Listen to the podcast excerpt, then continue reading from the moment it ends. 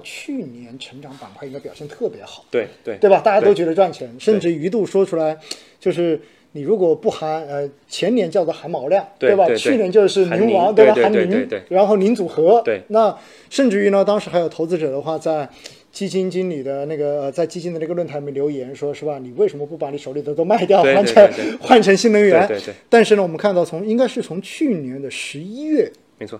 开始，对应该说，整个以新能源为代表的这种成长，就一路在开始往下调了。对而且今年，其实我们如果看一级行业的话，跌幅在百分之三十以上了已经，对所以真的很惨。那么这一说起来的话，我们就回顾一下，其实真的之前成长风格一直都占据了市场的主流，然后回过头来呢，今年以来这些成长赛道都出现了比较大的调整，相反一些稳增长的，或者说曾经被大家看不上的，对对吗，我们看到金融，哎，虽然也也没涨，但是相比对那些那表现好太多了，对对吧？对对房地产、对金融、建筑，对这一些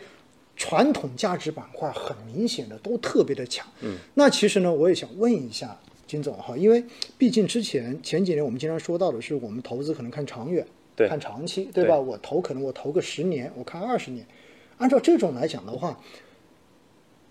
正常来讲成长应该有戏，是的但是似乎呢，大家人都是这样子的嘛，对然后反正一跌起来，以前的信仰就开始崩塌嘛，不对对对对跌得更久一点，就对完全丧失信仰了。对，那您能不能跟大家讲讲看看，到底成长以后还有戏吗？嗯我觉得是这样的，就是说，这个如果我们的真讨论的久期真的是五到十年的话，毫嗯无疑问，我相信我们的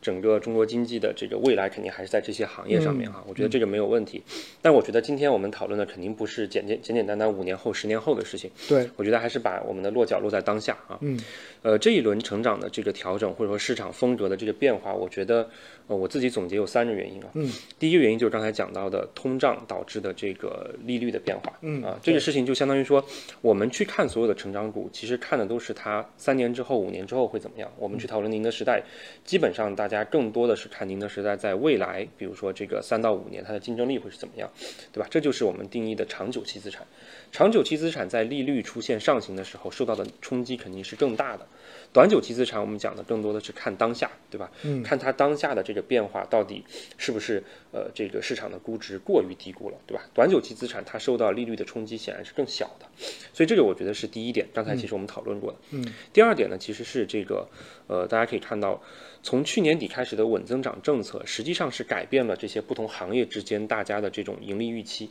对啊，就比如说我们最之前最看不起的这些价值类的公司啊，这些行业，实际上在稳增长的这个作用之下的话，你可以看到它的整个盈利的表现，包括从一季报里面来看的话，是会出是确实出现了一个比较明显的改善，对吧？所以就是这个政策的变化，实际上是在改变一个产业之间的这种呃，就是盈利的相对性，或者叫做强弱，对强弱的对比，对对对对，这是第二个原因。第三个原因的话呢，其实是从大家可以从去年下半年开始，其实基金的发行就已经遇到了一定的这个我们叫遇冷吧，已经到冰点了。对我已经看到到冰现在已经是冰点了。对，没错没错。所以的话，在这样的环境之下，其实我们的整个市场运行的范式，我觉得开始有变化了。嗯，因为之前可以看到，大家不管是我们讲白酒，还是啊、呃宁，还是茅等等什么东西，其实它都是在一个很宽松的货币环境下面。然后呢，行业的景气度和基金发行，特别是赛道基金的发行，形成了非常强烈的共振，对吧？对就是这样的话，就把这些赛道的估值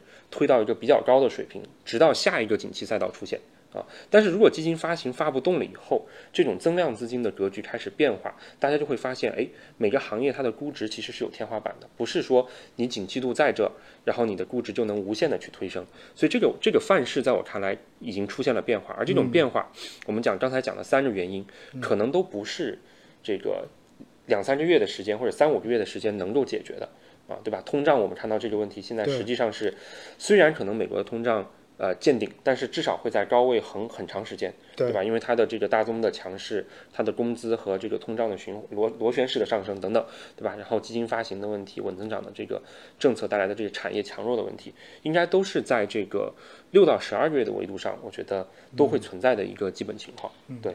所以呢，这有刚才金总跟大家讲到的这一个分析哈，大家更重要的要听到中间的这种分析的思路，因为特别强调的就是你到底多长的久期对，来评价没错，说实话哈，我今天特别逗，今天我在发今天晚上的这一个直播预告的时候，嗯，下面有一个特别喜欢抬杠的嗯，呃评论，然后就是说现在还做什么节目啊？ 就闭着眼睛投就好了。 是是反正十年之后再看，对不对？对对对那确实哈，如果大家的钱都是投进去，十年之后再看，那真的现在根本就不用讲没，错没错，是的，对吧？是的你就扔是的进去这些成长板块放着就好了，十年之后再打开账户。对。但是现实中间。为什么这么多人关心短期呢？对因为很简单呐、这就是人性嘛，是对不对？是是是因为你总会被每天的这种涨涨跌跌来扰乱你的心神，然后对今天大跌了，就算你的钱不拿出来用，你也觉得对心情很不爽。所以呢，在这种情况之下哈，就刚才金总所讲到的，如果我们是以一个六到十二个月的维度来看的话，可能刚才说的这三个原因，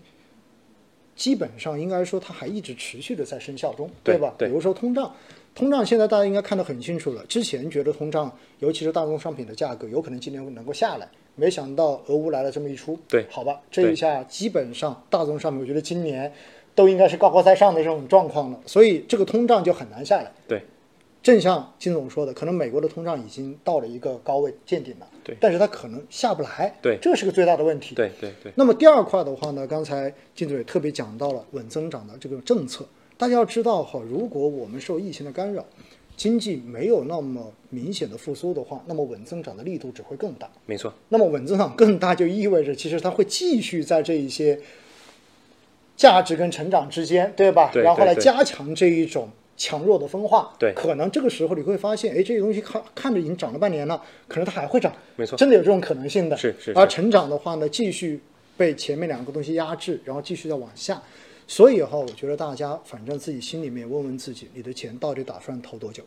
如果你真的是打算哎投个五年十年之后，那我觉得没关系啊，你现在成长的东西跌到现在也已经便宜多了，对没错，对不对？为什么我经常会跟很多身边的朋友也说，为什么我说三千七百点，